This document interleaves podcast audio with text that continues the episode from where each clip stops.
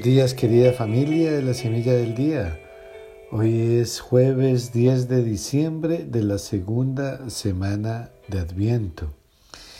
Y a partir de hoy y hasta el día 17, el hilo conductor de las lecturas lo llevará de nuevo el Evangelio. Y ahora vamos a tener a la figura de Juan Bautista, el precursor del Mesías. Y las lecturas del Antiguo Testamento serán ahora la respuesta al Evangelio. Así que si Isaías había sido hasta ahora quien nos ayudaba a alegrarnos con la gracia del Adviento, como admirable profeta de la esperanza. Ahora es el Bautista, quien tanto en los domingos como entre semana nos anuncia que se acaba el Antiguo Testamento y nos anuncia que se acaba el tiempo de los profetas. ¿Por qué? Porque llegó Jesús de Nazaret y con Jesús de Nazaret comienzan los tiempos definitivos. Eh, más adelante pues llegará la Virgen María, que nos presentará a su Hijo, el Mesías enviado por Dios. Y Dios asegura y asegura nuevamente que estará siempre cerca de su pueblo. Y utiliza un lenguaje muy tierno. Eh, yo, el Señor tu Dios, te tengo asido por la diestra. Te digo, no temas eh, yo mismo te auxilio. Eh, son, como hemos dicho antes, pues imágenes llenas de poesía y de futuro. Y entonces dice que le dará de beber a los sedientos, responderá a todo el que le invoque, hará surgir ríos en terrenos áridos, transformará el desierto llenándolo de árboles de toda especie. Y ya habíamos hablado que el profeta nos sigue hablando de la escena del paraíso, eh, que esa es nuestra relación original con Dios, sino que se dañó por nuestra desobediencia a Dios. Y por nuestra desobediencia es que se genera ese desequilibrio, ese desequilibrio tanto en la naturaleza como en las relaciones humanas. Así que cuando la gente a veces dice, pero ¿por qué Dios permite que todo esto? No, no es culpa de Dios, es nuestra culpa. Porque desde el comienzo desobedecimos a Dios. Ahora, la promesa que nos hace el profeta es que regresaremos a esa perfección original. Y esa es nuestra jornada aceptar que hay unas consecuencias que la raza humana todos pagamos por ese pecado original, y, pero hay una esperanza hacia el futuro. Hay personas que dicen, pero bueno, pero ¿por qué? ¿Qué tenemos culpa nosotros? Pues porque hay un ejemplo que es muy diciente, aunque es un ejemplo muy fuerte. Por ejemplo, una mamá que usa drogas y queda embarazada. Y el niño sale dependiente a las drogas. El niño no tenía nada que ver, pero a consecuencia de los actos de la mamá, el niño pues va a sufrir, a sufrir quizás toda la vida. Pero hay esperanza para nosotros, para los creyentes siempre hay esperanza. Y en la página de hoy leemos eh, que a todo el pueblo de Israel, a quien se dirige Dios, dice que lo convertirá en rastrillo nuevo de dientes dobles. ¿Y qué es eso? Pues un instrumento muy útil para la agricultura. Y espiritualmente, ¿cómo lo interpretamos? Un instrumento eficaz de preparación para los tiempos mesiánicos hay que preparar, como nos decía el domingo, el terreno para la salvación. Dios cuida de su pueblo y a su vez este es llamado a ser instrumento de salvación para los demás. Así, querida familia, que en el Evangelio de Mateo 11, del 11 al 15, Vemos cómo ese Dios que, que desde el comienzo está empeñado en nuestra salvación, eh, decidió al cumplirse la plenitud de los tiempos enviar a su Hijo al mundo y quiso que fuera preparado por un precursor que es Juan Bautista.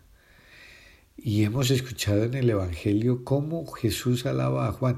Dice que es el profeta a quien se había anunciado cuando se decía que Elías volvería.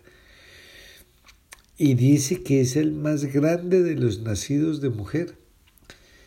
Este Juan Bautista es el último profeta del Antiguo Testamento. Es como, como el puente entre el Antiguo y el Nuevo eh, Testamento.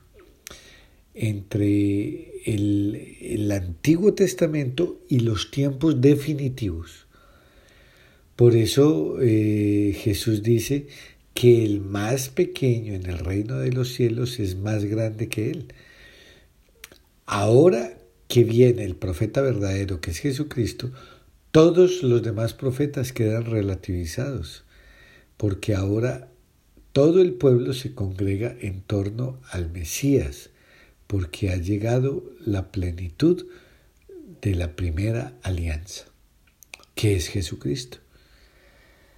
Y claro, eh, Jesús aprovecha para decir que, el reino supone esfuerzo.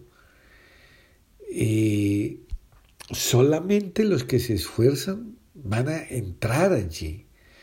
¿Por qué? Porque es un orden totalmente nuevo de cosas. Es, y Jesús aunque hablamos del buen pastor y de la misericordia y todo eso, que es cierto, Él es exigente y radical. El bautista lo dijo con una imagen, que el hacha está dispuesta para cortar el árbol. Así que el reino es gracia, pero también es alternativa, es salvación, pero también es juicio a la vez. Y este hombre recio, el bautista, eh, recibió con entereza el reino y se supo mantener en su lugar un hombre humilde. Conviene que yo disminuya para que él crezca, porque él no se dejó endulzar los oídos de los que decían, este debe ser el que estamos esperando. No, él fue claro. Él dijo, yo no soy el Salvador, yo soy el que le prepara el camino. Y fue un hombre que vivió en la austeridad y predicó con radicalidad el mensaje del Evangelio. Por eso es llamado la voz que clama en el desierto para preparar la, vida, la venida del Mesías. Tanto que él encaminó a sus propios discípulos, él tenía discípulos también, pero los encaminó hacia eh, Jesús, que es el nuevo y definitivo Maestro. Por eso Juan el Bautista es el que dice, este es el Cordero de Dios que quita el pecado del mundo, que es algo que repetimos cada vez que recibimos al Cordero de Dios cuando recibimos la comunión. Así que Juan Bautista nos está invitando a un adviento activo, exigente. Claro, vamos a celebrar la venida de Dios, pero eso no es solamente cuestión de sentimientos y de poesía y de la fiestica. Claro, se pueden hacer esas reuniones, aunque hoy día hay que tener mucho cuidado, lo sabemos. Pero lo que más pide el adviento, la Navidad y la Epifanía, ¿qué es? disponibilidad plena, apertura a la vida que Dios nos quiere comunicar. Supone, como predicaba Isaías y repite ahora eh, Juan Bautista, hay que preparar el camino, hay que allanar, hay que rellenar, hay que enderezar, hay que compartir con los demás lo que tenemos, hay que hacer penitencia. En otras palabras, hay que cambiar de mentalidad. Y si la Navidad no nos cuesta ningún esfuerzo, pues será que no hemos profundizado en el significado que tiene. Eh, porque siempre los dones que Dios nos da son tarea y compromiso.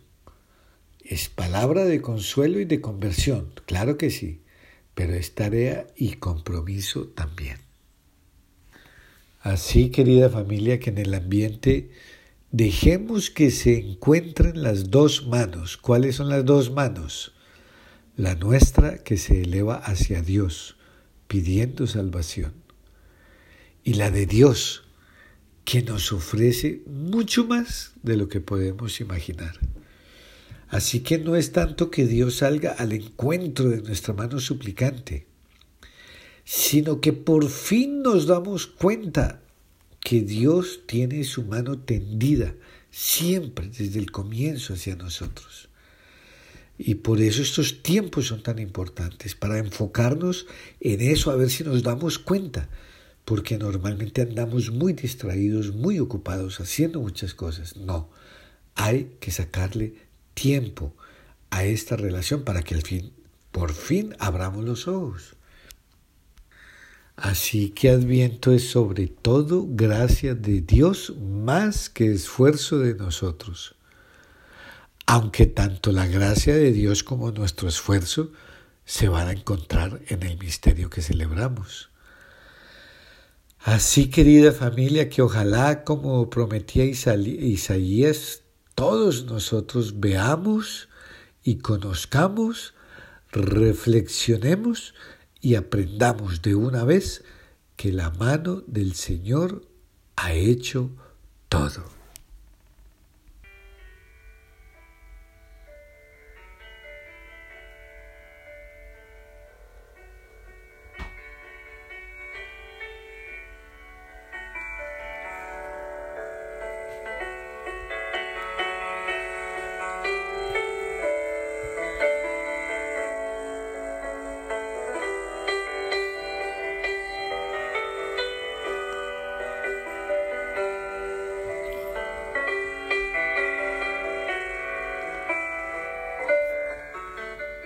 Dejen cielos caer su rocío y que las nubes lluevan al justo, que la tierra se abra y haga germinar al Salvador.